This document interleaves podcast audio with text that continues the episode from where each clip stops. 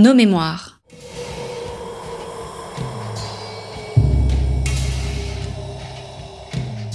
Une émission de la rédaction de Storia Voce.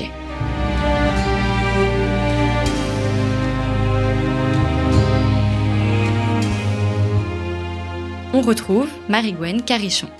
Bonjour à toutes et à tous, nous nous retrouvons aujourd'hui, chers auditeurs, pour une émission Nos mémoires, pour parler d'un texte qui n'est pas en soi exceptionnel et unique en son genre, mais qui est l'un des rares, si ce n'est le seul, livret de contes d'un artisan médiéval conservé aujourd'hui.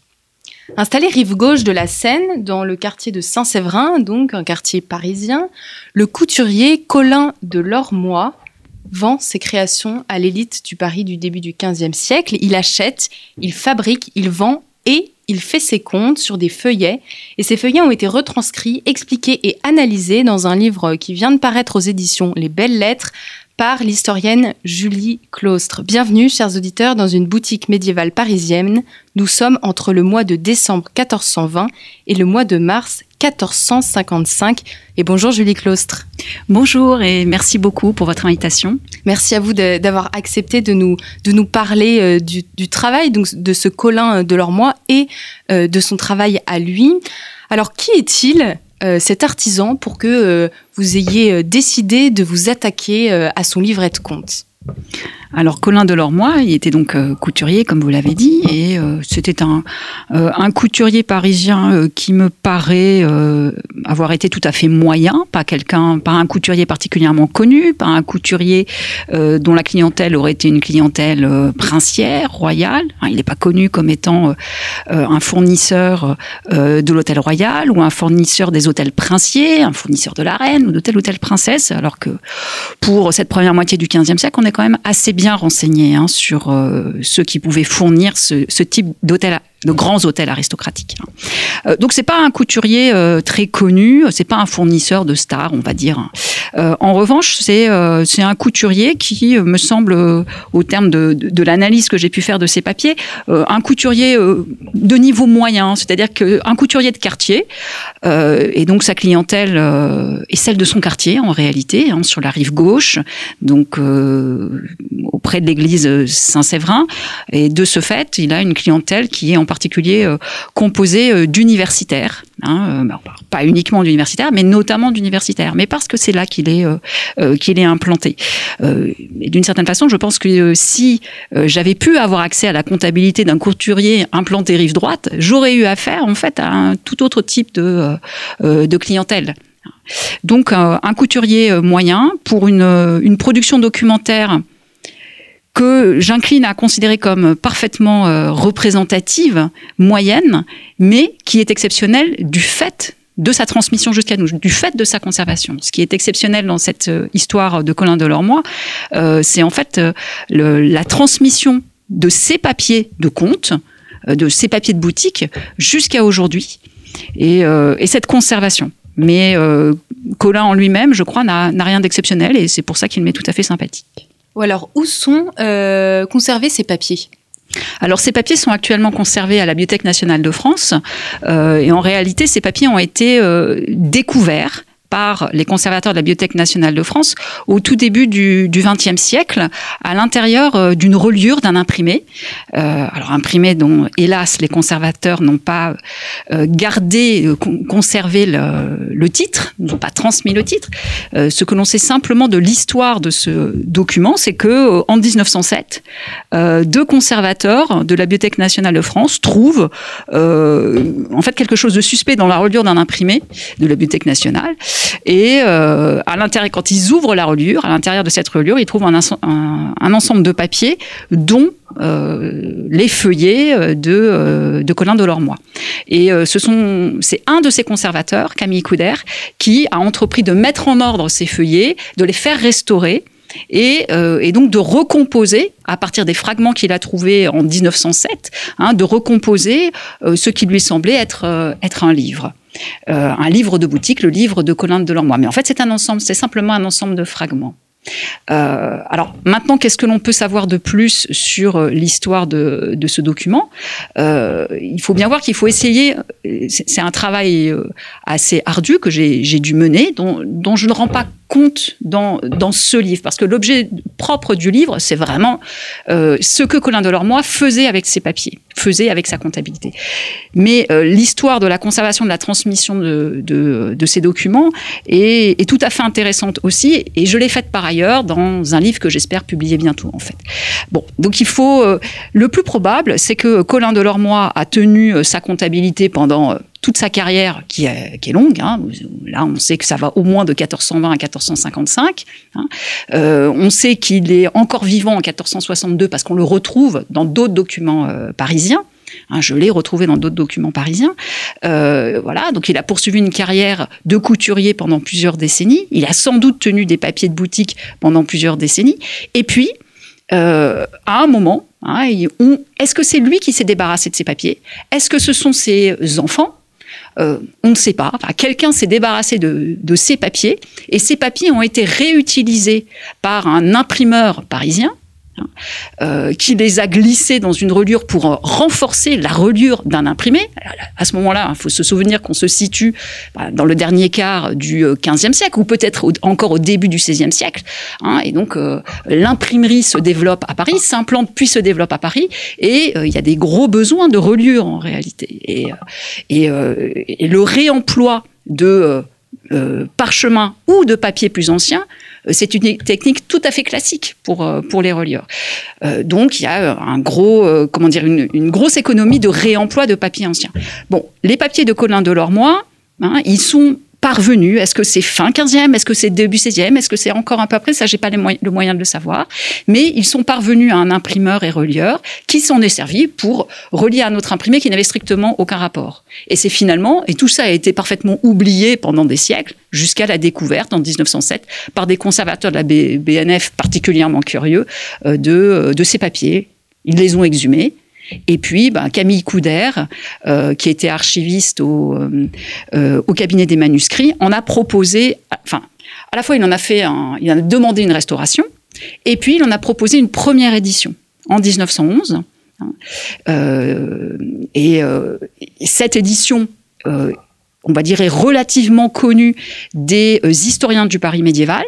Hein, on la voit euh, régulièrement citée, cette édition de 1911, par euh, des historiens de la boutique médiévale ou de l'économie médiévale. Bon, mais cette édition, elle pose tout un ensemble de difficultés et c'est normal, c'est-à-dire qu'elle est conforme, on va dire, aux, normes d'édition de son temps. C'est à la fois une, édition érudite, scientifique, mais c'est une, édition qui est incomplète, insatisfaisante et dont moi je pouvais pas me suffire pour comprendre ce que ce avait, voulu faire euh, avec ces papiers.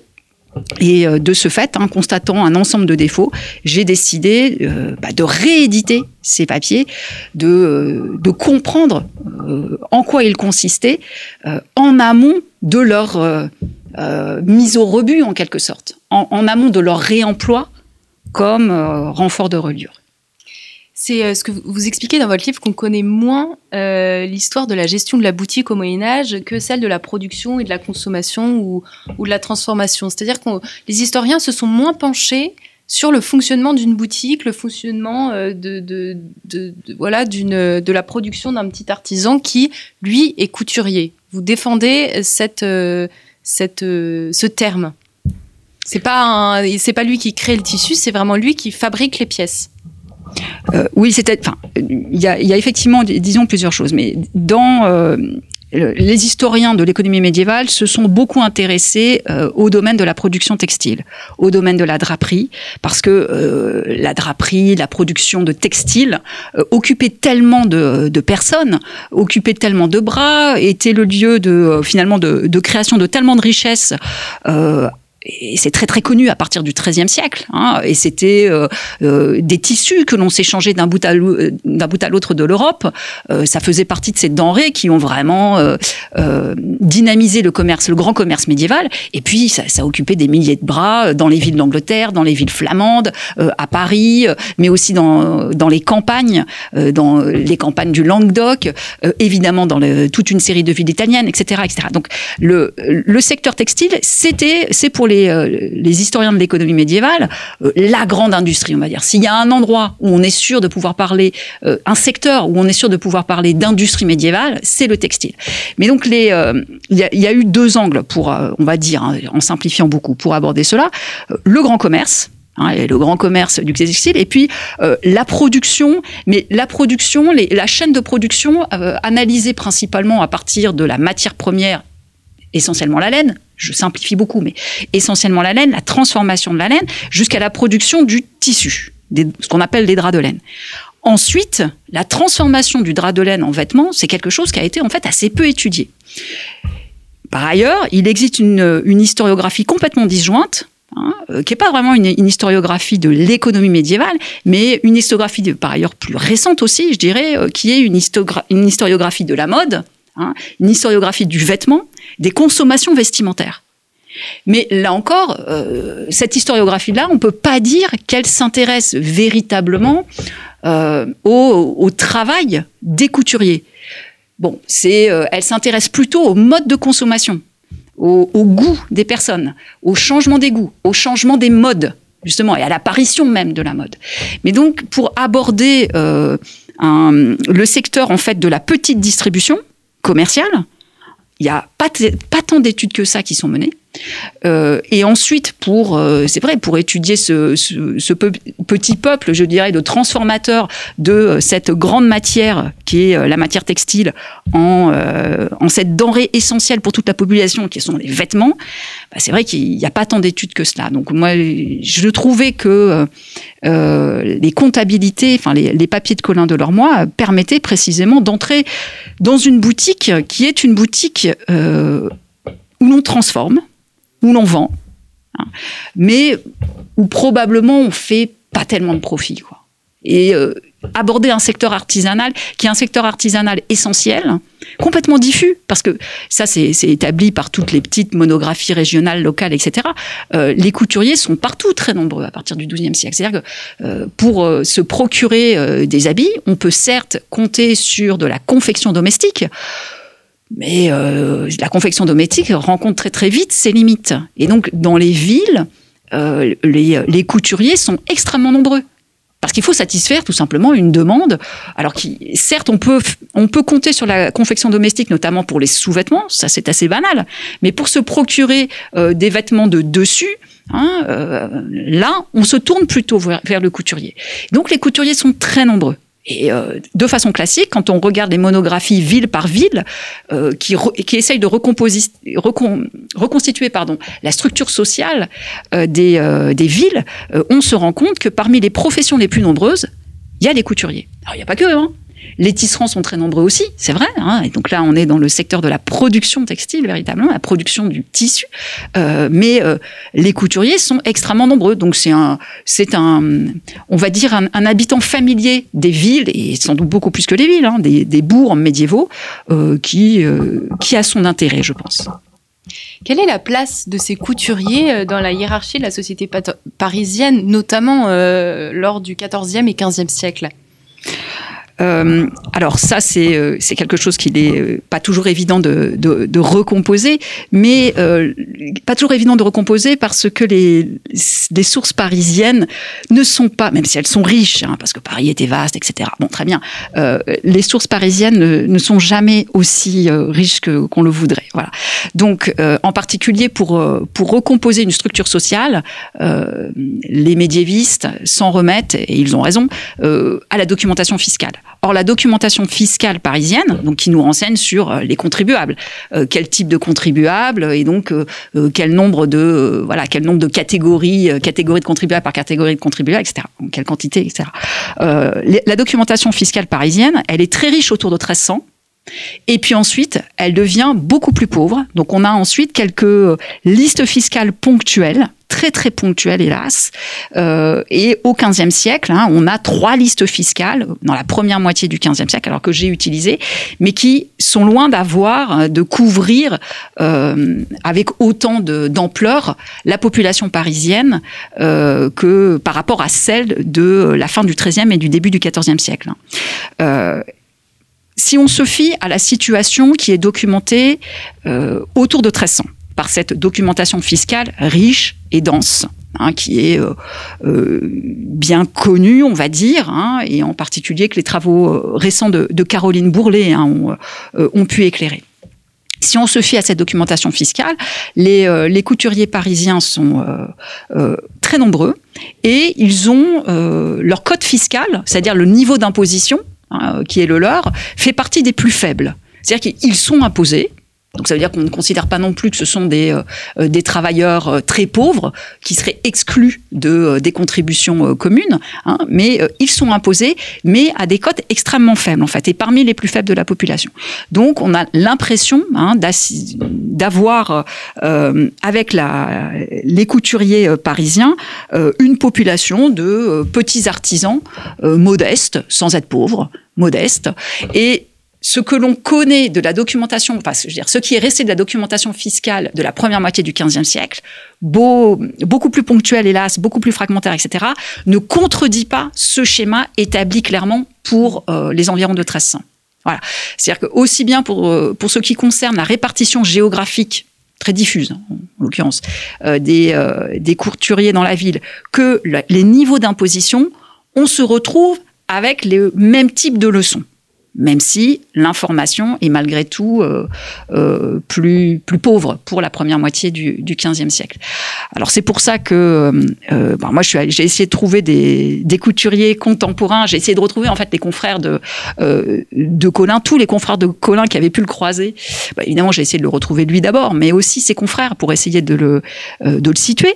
Et, j'ai réussi à, retrouver au total une soixantaine de ses confrères sur la première moitié du XVe siècle, ce qui n'est pas beaucoup.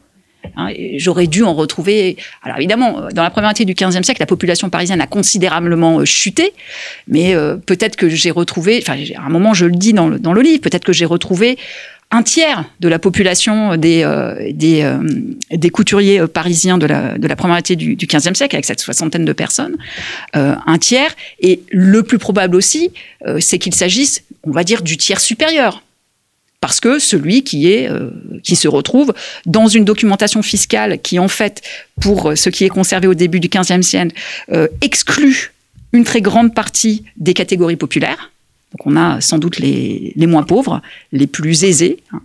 Euh, et puis euh, dans la documentation que j'ai pu dépouiller pour la première moitié du XVe siècle, je me suis fié en particulier au, à la documentation de la prévôté royale de Paris, c'est-à-dire, je suis obligé de donner une précision supplémentaire, euh, en fait, euh, à la documentation qui nous renseigne sur l'accès à la maîtrise, l'accès au métier des nouveaux couturiers. Euh, l'accès à la maîtrise, c'est donc comme beaucoup d'activités parisiennes, c'est une activité qui est régie par des corporations, règlements de métier, bon, et supervisée par le prévôt royal de Paris donc le représentant du roi à Paris. Très bien. Euh, donc dans la documentation du prévôt royal de Paris, j'en ai fait le dépouillement systématique pour ce qu'il en reste. J'ai essayé de retrouver qui accédait à la maîtrise, hein, enfin tout ce qui pouvait concerner en vérité les, couturiers euh, de la première moitié du XVe siècle. Je n'y ai pas trouvé Colin de Lormois, hélas, j'en étais euh, très déçu, euh, mais euh, j'y ai retrouvé un certain nombre de, de, ses confrères. Mais de ce fait, j'y ai retrouvé principalement les, euh, bah, confrères qui précisément ont accédé à la maîtrise, pas ceux qui étaient simples salariés. Et j'y ai retrouvé aussi ceux qui étaient désignés comme maîtres du métier, donc d'une certaine façon, euh, accédaient à un rôle un peu élitaire dans le métier, un rôle de responsabilité dans le métier. Donc au total, la soixantaine de personnes que j'ai retrouvées, ce sont, on va dire, euh, probablement euh, le tiers supérieur du groupe hein, des, euh, des couturiers parisiens du, de la première moitié du, 15e siècle.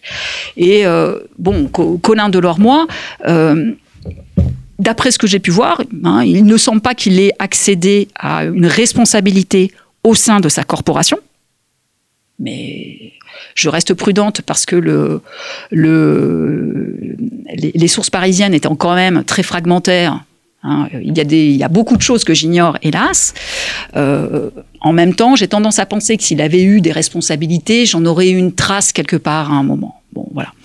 Donc, un membre du métier, honorable, euh, qui a accédé à la maîtrise, ça on le sait, par ses propres documents à lui. Hein, il accède à la maîtrise au plus tard en 1438. On le sait par sa comptabilité, parce qu'il est désigné comme maître du métier, en fait. Hein. Donc ça, on sait qu'il a accédé à la, euh, à la maîtrise. Euh, mais le... Donc un maître du métier, un artisan installé, ayant son, son atelier, hein, ayant aussi un certain nombre d'employés avec lui, bon, mais qui ne semble pas être finalement un personnage particulièrement en relief du métier. Vous avez euh, tout à l'heure dit que euh, quand vous avez lu donc en fait les papiers euh, de Colin de Lormont, vous n'aviez pas constaté beaucoup de profits. Il y a des historiens qui font le lien entre la tenue de ces cahiers et l'évolution des mentalités vers le capitalisme. Quel crédit vous, vous apportez à cette thèse? Est-ce que vous êtes d'accord avec cette vision des choses? Euh, alors, donc c'est un aspect que j'ai beaucoup traité dans, dans le livre, donc euh, je peux je peux y revenir assez assez brièvement, on va dire.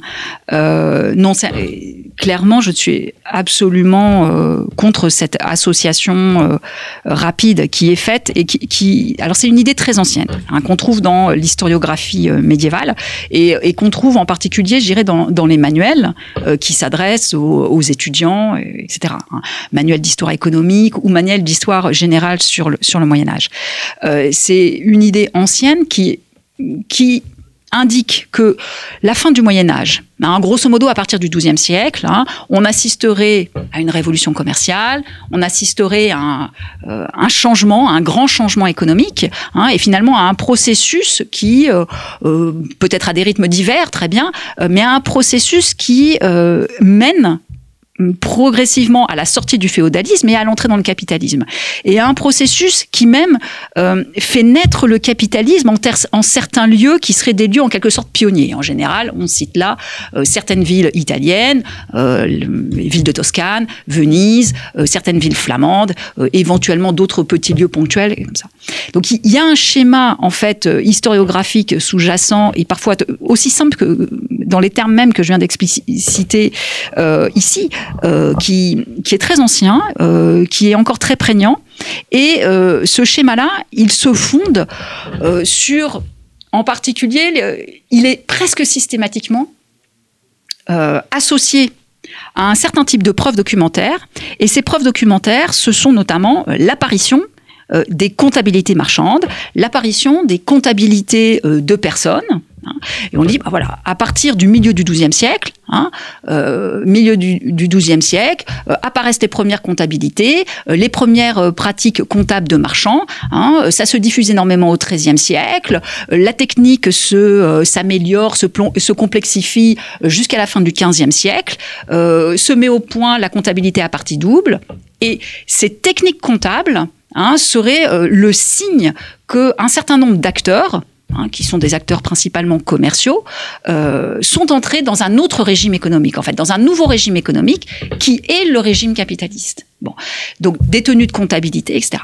Euh, alors, euh, dans le, ça doit être le deuxième chapitre du livre, je reprends un peu cette historiographie qui est, et cette ligne, cette association qui est faite de façon presque automatique en fait hein, dans l'enseignement entre euh, commerce, euh, comptabilité, euh, changement économique euh, dans la, à la fin du Moyen Âge, et qui permet en quelque sorte, d'une certaine façon, d'évacuer la question de la transition, la, la, question de la fin du Moyen Âge, la question de la transition du Moyen Âge vers une autre période, qui serait un après-Moyen Âge.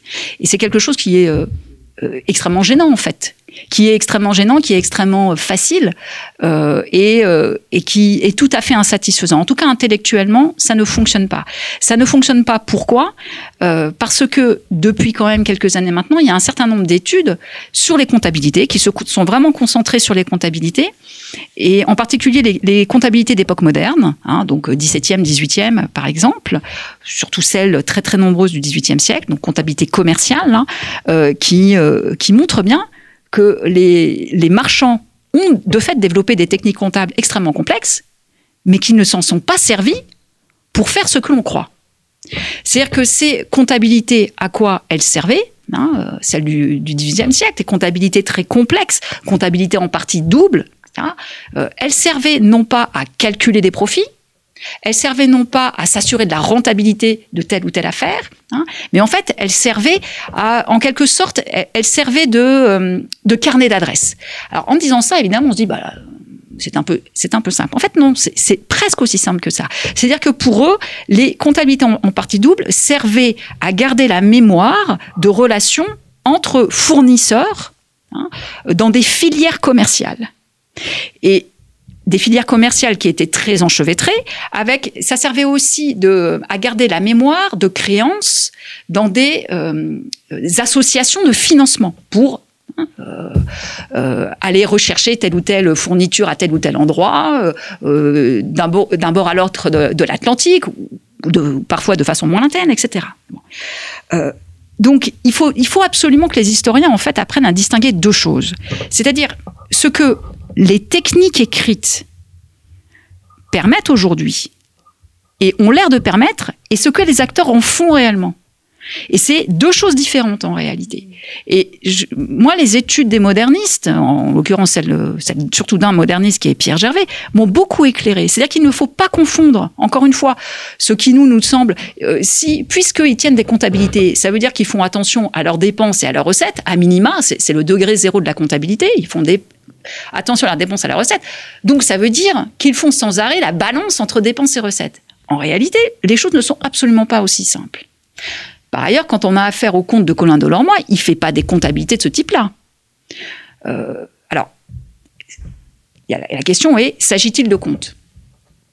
Il se trouve que Camille Couder, quand il a édité les euh, papiers de Colin Delormeau, il les a appelés comptes. Et il se trouve qu'il les a étiquetés comme tels dans euh, l'inventaire de la Bibliothèque nationale. Donc ils sont connus comme tels, comme étant les comptes d'un couturier parisien du XVe siècle. Mais Colin Delormeau les appelle mes mémoires, non? Oui, enfin, Colin Delormeau, il dit ses papiers. Le mot le plus fréquent qu'il emploie, c'est mémoire. Il dit mémoire de besogne, ce qui veut dire facture. Il dit mémoire de dépenses, etc., etc. Donc, il, il emploie le terme de mémoire. Et le terme de compte désigne une toute petite partie de ce qu'il fait. Quand il dit euh, que veut dire tenir un compte à Paris dans la première moitié du XVe siècle, ça veut dire faire la balance des relations de crédit entre deux partenaires.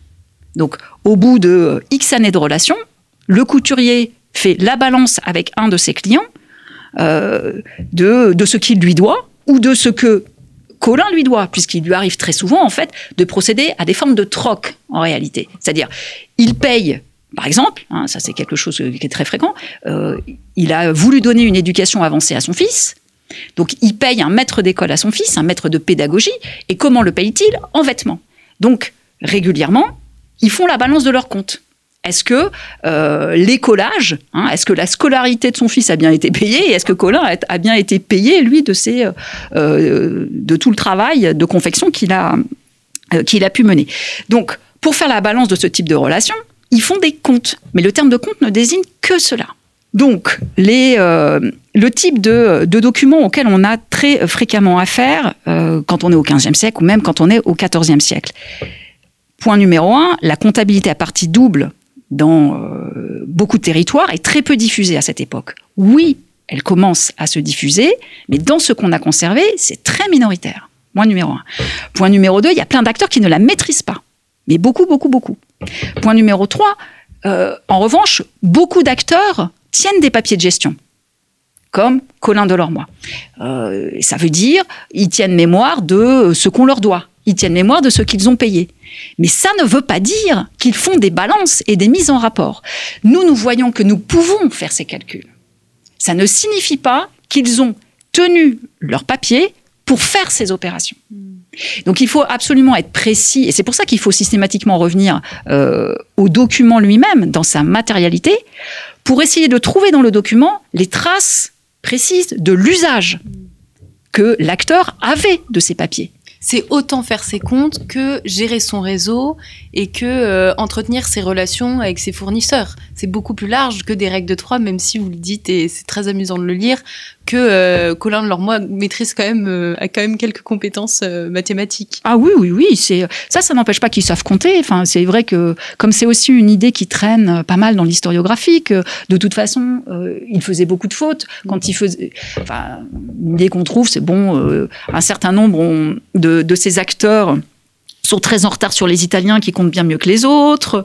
Euh, ils font beaucoup de fautes quand ils, quand ils utilisent le chiffre, etc. Bon, euh, des fautes, je les ai traquées, il y en a, il y en a pas beaucoup. Et euh, en revanche, euh, sans arrêt, j'ai des preuves des compétences calculatoires de, de Colin de Lormois, mais sans en faire une, une sorte de, euh, de, héros des mathématiques médiévales. C'était pas du tout mon mon souci hein, de, de, voir cela. J'ai simplement constaté qu'il a, hein, qu'on peut relever les compétences calculatoires simples euh, mais euh, réel, indispensable qu'il a. Hein. Il ne fait pas spécialement de faute. Il passe d'une monnaie à l'autre avec euh, beaucoup beaucoup de facilité. Il fait des opérations simples qui lui permettent effectivement de de compter, hein, tout simplement de compter ce qu'il fait et, ce qu'on lui doit. Euh, qui lui permettent aussi, euh, manifestement par moment, malgré tout, de, euh, de bien calculer la manière de se faire payer en nature, par exemple. Il fabrique des, des vêtements. Euh, comment se, se, faire payer ses vêtements? Et eh ben pour de certains clients, il va attendre non pas des paiements monétaires, mais des paiements en blé. Hmm. Hein. Et donc ça, ça veut dire effectivement de sa part qu'il doit être capable de faire des, euh, d'établir des équivalences, de se euh, de tenir au courant des prix pour être sûr malgré tout euh, de ne pas se faire totalement avoir dans l'opération. Bon, et euh, j'ai refait un certain nombre de calculs après lui, et je constate que manifestement, il se tire bien hein, de euh, ce type d'opération où il se fait payer, euh, où il se fait payer en nature. En fait, ce que, ce que je veux dire par là, c'est que les, les, papiers de gestion de, de, de ce type d'acteurs-là euh, sont pas obsédées par l'idée de rentabilité ni par l'idée de profit. En fait, elles sont plutôt obsédées par l'idée de continuité des relations économiques, des transactions avec des clients qui sont des clients fidèles. Hein. Et elles sont plutôt obsédées, je dirais, par l'idée de concorde et de paix en fait, de tranquillité, de l'entretien de la tranquillité avec ses partenaires. Et un peu à l'inverse de la notion de capitalisme ou de profit, de stabilité, en fait. C'est ça. C'est presque totalement l'inverse de ce que de ce que peuvent penser certains historiens puisque le but est vraiment de conserver ce qu'on a déjà et de l'entretenir au mieux plutôt que d'amasser et peut-être euh, est-ce que est-ce que vous avez vu parfois qu'il essayait un petit peu d'entourlouper des clients où il reste dans une honnêteté euh, totale euh, du début à la fin? Alors non, je, n'ai pas vu ça. Je peux pas dire non plus que je l'ai, euh, je l'ai cherché. Euh, et je ne suis pas sûre que le document euh, voulu par Colin lui-même aurait pu me le montrer. Euh, voilà. Mais euh, non, ça, ça, je, j'exagérerais en, en, allant, en allant jusque-là. En revanche, ce que vous avez dit me semble juste, c'est qu'effectivement, le document me paraît plutôt construit vers l'idée de conserver, d'entretenir des relations, euh, une clientèle, euh, une stabilité et une forme de concorde dans les relations avec la, clientèle, plutôt que effectivement hein, euh, euh dans, dans l'idée d'amasser, euh, de d'accroître, euh, de, de, créer des marchés, d'ouvrir des marchés ou des choses comme ça, qui sont des, des associations que l'on fait presque automatiquement quand on euh, quand on parle finalement de euh, de gestion capitaliste, y compris pour la fin de la période médiévale. Hmm. Plus concrètement, comment il se présente, euh, ce, je ne sais plus comment l'appeler maintenant, ce cahier de compte, peut-être ce cahier de brouillon Comment il note Il fait des colonnes euh, Il laisse ses ratures Comment est-ce que vous pouvez le présenter pour qu'on on, on se l'imagine? Colin appelle, appelle euh, ce document, et il appelle ce document ses papiers. Moi, j'ai eu tendance à, considérer qu'il avait voulu faire un livre et un livre de boutique. À l'époque, voilà, à Paris, dans la première moitié du XVe siècle, ce type de document, on appelle ça des papiers marchands. dire, juridiquement, la qualification qu'on retrouve dans, devant les tribunaux, etc., c'est euh, papier marchand. Bon. Euh, livre de boutique. Maintenant, vu l'état dans lequel nous sont parvenus ces papiers, hein, donc il s'agit de, de fragments, hein, j'ai en fait les fragments de 32 feuillets, donc les fragments de 64 pages, de, de, ce livre. Vu l'état dans le, lequel ils nous sont parvenus, je ne suis pas capable de dire s'il s'agit euh, d'un livre unique euh, ou bien s'il s'agit en fait des euh, fragments issus de plusieurs cahiers. Bon, mais malgré tout, le choix qu'a fait, là on entre, je veux dans des détails finalement d'études codicologiques qui ont leur importance pour comprendre comment il s'y est pris, mais qui, in fine, sont peut-être un peu secondaires. Pourquoi? Parce que fondamentalement, ce, qu'il est important de comprendre, c'est qu'il a fait le choix de tenir quelque chose qui ressemble à un livre de compte ou à un cahier de compte. Enfin, quelque chose qui ressemble à un livre, avec une couverture ou probablement sans couverture. Vous voyez, quelque chose qui ressemble à un livre. Bon, un, un, un, et donc, un livre qui lui permette euh, de gérer ses relations avec sa clientèle principalement. Et euh, deuxièmement aussi, ça lui permet de gérer ses relations avec euh, son propriétaire, ou plus exactement ses propriétaires successifs. Parce que sur les mêmes feuillets, on trouve, euh, en gros, il y a neuf catégories de, notices, hein, de notation. Je ne vais pas toutes les énumérer, ce serait fastidieux. Parmi ces neuf, il y en a deux qui sont vraiment, je dirais, les, les plus nombreuses.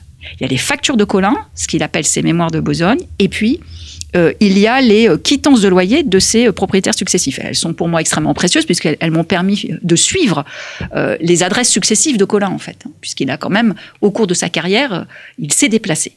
Toujours sur la rive gauche, toujours pas très très loin de l'abbaye Saint-Germain-des-Prés, donc dans le quart hein, sud-ouest de Paris, mais là, il s'est déplacé, il s'est déplacé dans, dans Paris. Alors, euh, ce livre ou cahier de, de boutique, hein, quelle que soit la, la manière dont on l'appelle, euh, c'est d'abord donc, hein, il est d'abord structuré autour des factures. C'est ça les euh, l'essentiel, les, les, notices les plus nombreuses, ce sont des factures. Et donc les factures, euh, c'est bah, un document qui ressemble à ce que nous connaissons toujours, hein, c'est-à-dire quand on, on nous remet une facture, que ce soit la facture du dentiste ou la facture du garagiste, c'est-à-dire qu'il y a en deux colonnes la désignation des euh, produits livrés ou la désignation des tâches effectuées, et puis là, une évaluation monétaire de cela. Et euh, en fin de facture, hein, euh, une somme de ce qui est dû euh, et, euh, la liste de ce qui a été euh, des paiements qui ont pu être effectués, hein, les reçus, Hein, et éventuellement à la fin, euh, effectivement, un, reste, ce qui s'appelle un reste. Bon. Alors toutes les factures ne sont pas aussi complètes que ça. Je veux dire, le, la structure de base de la facture, c'est la liste des produits fabriqués, en l'occurrence la liste des vêtements fabriqués, et en regard, hein, dans la partie droite systématiquement, euh, les prix euh, des, de chacun des vêtements. Les sommes, hein, je ne les ai pas systématiquement. Je ne les ai pas systématiquement. Donc ça aussi, c'est quelque chose qui pose question. C'est-à-dire, concrètement, comment si, si le, euh, si l'équilibre budgétaire était au cœur du document, pourquoi est-ce que je n'aurais pas systématiquement les sommes? Pourquoi? Parfois, je les ai. Et parfois, j'ai effectivement la liste des, euh, euh, des paiements qui ont été effectués, mais pas toujours. Et ces absences, j'ai pu montrer qu'elles ne sont pas liées au caractère fragmentaire. Je veux dire, elles ne sont pas liées au mode de conservation hein, et au fait que bah, le, le document nous est parvenu sous forme fragmentaire du fait hein, de sa réutilisation, de son remploi en reliure, etc. Euh, donc ça, ça, signifie hein, que euh, Colin Delormeau, manifestement, et je ne crois pas qu'il soit isolé en cela, hein, euh, il n'est pas obsédé par la question de la balance des, euh, des, des, rapports monétaires. Cette question se pose ponctuellement parfois, mais ça lui permet surtout de suivre l'état des relations. Bon, évidemment, Évidemment qu'il est, euh, il, il, ne peut pas faire autrement, je pense, que de faire attention à être payé régulièrement. Mais la balance exacte, à mon avis, c'est quelque chose de tout à fait secondaire pour lui. Ce qui n'importe, c'est effectivement de maintenir un état des relations qui soit sain, c'est-à-dire que euh, la personne avec qui il est en relation bah, continue à fréquenter sa boutique, le rémunère d'une manière ou d'une autre régulièrement, même si euh, il n'est manifestement pas obsédé par le remboursement intégral des choses. En tout cas, de ce, souci-là n'est pas ce qui structure le document. Mmh. Est-ce que euh, en lisant ce document, vous avez euh, saisi, compris comment Colin de Lormois faisait donc pour créer son vêtement à partir du moment où il commande sa toile et, et jusqu'au moment où il va habiller son client. Comment ça se passe concrètement? Est-ce qu'on a des éléments qui nous permettent de, de, de, comprendre un petit peu mieux finalement comment comment fonctionne une boutique de ce Moyen Âge parisien? Alors, il y a des, euh, des, éléments qui permettent de comprendre certains éléments du fonctionnement hein, de, la, de la boutique. Hélas, pas tout. Alors, par exemple, ce que, ce, ce que je ne sais pas, je, je n'ai pas un mot sur la fourniture en fil. je n'ai pas un mot sur les aiguilles. Et c'est euh, pas anodin pour Non, non, c'est pas anodin. Et c'est et quand on voilà, quand je, je, voilà, je voulais faire de l'histoire économique d'un petit acteur, donc euh, c'est extrêmement frustrant en réalité. Bon, mais ça, il ne le note pas et manifestement. Alors, à moins qu'évidemment, il ait tenu à part un autre cahier avec mm. ce genre de notation, on peut, on peut pas l'exclure. On peut pas l'exclure. Mais en tout cas, ça ne figure pas dans ce qui nous a été transmis. Euh, ce que l'on sait, en fait, euh, c'est euh, la chose suivante. à cette époque, on va voir le couturier, de façon normale, on va voir le couturier en lui apportant le tissu. Donc c'est comme quand on va aujourd'hui, il y a encore quelques petits couturiers de quartier qui existent, le couturier ne fournit pas le tissu. Il ne commande pas le tissu, en règle générale. Il peut y avoir des exceptions. Il peut y avoir des exceptions et il y en a. C'est-à-dire que Colin, de temps en temps, et c'est nettement marqué, euh, il est indiqué que bah voilà, il a, il a fourni par exemple le tissu de rembourrage. Mais le tissu extérieur, non, il est choisi le drap que la personne veut porter euh, euh, pour faire sa houppelande, puisque c'est voilà dans le, la vedette, on va dire des factures, c'est la houppelande. J'ai des houppelandes, des houppelandes, des houppelandes, c'est-à-dire des manteaux, hein, des, vêtements de dessus. Bon, le tissu est choisi est euh, acheté d'abord par le client euh, auprès d'un marchand drapier ou d'un mercier, peu importe. Mais enfin, euh, sur la place de Paris, il y a tout ce qu'il faut comme fournisseur. Et dans un second temps, la personne hein, se rend chez un couturier pour lui demander de confectionner à partir de, ce tissu hein, un, vêtement, hein, en l'occurrence un manteau. très souvent, c'est associé aussi à un chaperon parce qu'on veut le couvre-chef assorti, etc., etc. Éventuellement aux chausses, à d'autres, une autre partie du costume, etc. Très bien. Ça en dit long quand même. Je, vous coupe mm. sur les relations entre les entre les hommes à cette époque-là où le, client prend quand même part active à la fabrication de son vêtement. Mm. Il va choisir son tissu, il va choisir euh, son tailleur, il va choisir son couturier, ensuite il, va essayer. C'est, c'est, euh, je trouve que ça, on, c'est totalement dans la logique euh, du, du de, de, de, voilà de Colin Lormois qui fait ses comptes pour le réseau pour la stabilité et que c'est pas du tout la, la logique de profit en fait qui domine. Oui, enfin, c'est vrai que c'est un. De toute façon, on a affaire à un, acteur économique. C'est pour ça, je dirais, de niveau tout à fait modeste. Et, c'est bien conforme à, la position sociale qu'il occupe dans la, ville parisienne, comme il, mais euh, comme tous ses confrères. Euh, enfin, ils occupent cette même position de façon générale, sauf quand ils sont, sauf quand ils sont fournisseurs des princes. Hein, soyons clairs. Là, les choses mm. se passent un peu différemment. Mais les, euh, le couturier, voilà, il fournit de la main d'œuvre, il fournit une compétence. Euh, mais des occasions de se faire du profit. Donc, ce qui facture, c'est de la main d'œuvre, hein. et c'est pas très cher. Quand on, alors c'est pas avec euh, spécifiquement les documents de Colin qu'on peut le voir, mais c'est avec des documents annexes, etc. Euh, quand on a par exemple, la comptabilité de, Jeanne Rateau, qui est une, une, veuve, bref, donc, dont on a comptabilité, une veuve parisienne dont on a comptabilité dans les 1460, pendant quelques années, au moment de son veuvage, elle est contrôlée ces dépenses sont contrôlées. Donc on a euh, et, donc on voit bien comment ça fonctionne. Pour aller euh, commander ses vêtements de deuil, elle commande le tissu à un drapier, elle commande la fourrure à un, fourreur, un pelletier, elle va voir un couturier et aussi une couturière pour les travaux, etc., etc. Donc elle est euh, et, quand on met en rapport les sommes, on voit très bien que ce qui est payé au couturier, c'est une toute petite somme. Donc la, la part du travail du couturier dans la valeur d'un vêtement, elle est minuscule en fait. L'essentiel de la valeur du vêtement vient du tissu, vient de la matière première, de sa qualité, etc. Donc euh, le couturier, ça, on voit aussi comment les, euh, les valeurs euh, sociales, au sens, de, au sens des dignités sociales, s'accrochent hein, à des choses extrêmement concrètes, en l'occurrence aussi à la matière première. Hein. C'est-à-dire que Colin Delormois, lui, ce qu'il vend, c'est euh, sa capacité à coudre, à coudre, à couper et à mettre en forme. en espérant qu'il respecte à peu près la, voilà, le, corps de son client. Bon, très bien. Euh, mais euh, à côté de lui, celui qui fait les gros profits, c'est le drapier, c'est le marchand drapier. Hmm. Et là, on a affaire à un tout autre niveau d'acteurs dans la société parisienne. Les drapiers, oui, on les retrouve dans l'élite parisienne, hein, dans l'oligarchie qui, qui est à la tête de la municipalité parisienne. Les couturiers, vous n'avez pas un seul couturier qui accède à l'oligarchie parisienne, je veux dire, au sens où, euh, euh, enfin, ce qu'on appelle la prévôté des marchands de Paris, hein, qui est la municipalité parisienne. Il n'y a pas un seul couturier qui y accède. C'est un tout petit métier. Hein. Hmm. Donc, euh, le, c'est effectivement conforme. Hein, c'est, c'est effectivement conforme à, à, à ce qu'on disait tout à l'heure sur le type de gestion auquel on a affaire. moyennant quoi, ce type d'acteur tout à fait modeste est capable de tenir des documents de gestion. Il écrit. Il est capable, enfin, il écrit et il met en forme.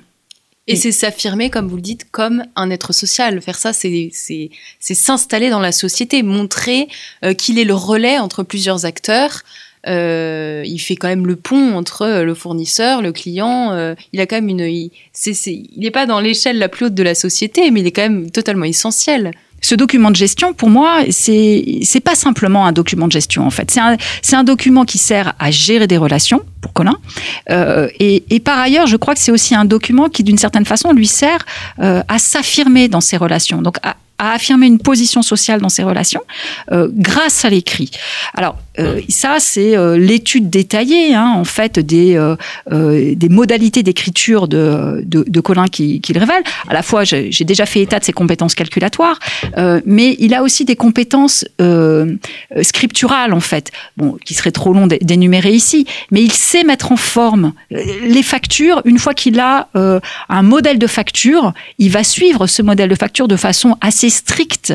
Et en fait, c'est un ce modèle de facture, il se trouve qu'on peut en retrouver euh, des, des, exemples par ailleurs. Ce qu'il veut dire, que c'était une sorte d'idiome artisanal qui était partagé. Moi, j'ai voilà, euh, c'est des documents qui ont été peu conservés parce qu'ils sont tout à fait secondaires en réalité, hein, les, factures. Mais euh, il y a, il se trouve qu'on a conservé dans les comptes de Saint-Denis, de l'abbaye de Saint-Denis, euh, quelques un tout petit nombre de factures d'un serrurier. Elles ont exactement la même forme que celles de Colin. Ça veut dire simplement que voilà des niveaux, des, euh, acteurs artisanaux très moyens, voire euh, mineurs, hein, maîtriser un, un idiome d'écriture indispensable à leur travail hein, pour présenter à travers ces factures leur travail, pour articuler avec des mots ce qu'ils font en désignant les produits qu'ils fabriquent, en désignant la qualité des produits qu'ils fabriquent, en désignant leurs tâches aussi de fabrication, la diversité des tâches euh, de fabrication qui sont les leurs. Hein, il y a à travers ces factures la mise au point d'un idiome professionnel par les artisans eux-mêmes. Et c'est comme ça que moi je comprends aussi l'usage de l'écrit et l'usage de son de ce, qu'on, de ce fait, on ne peut pas réduire à un document de gestion. C'est pas simplement un document de gestion. C'est un, document professionnel pour moi. C'est un document qui affirme la professionnalité d'un homme. Et c'est aussi pour ça que je le trouve euh, très intéressant et même attachant.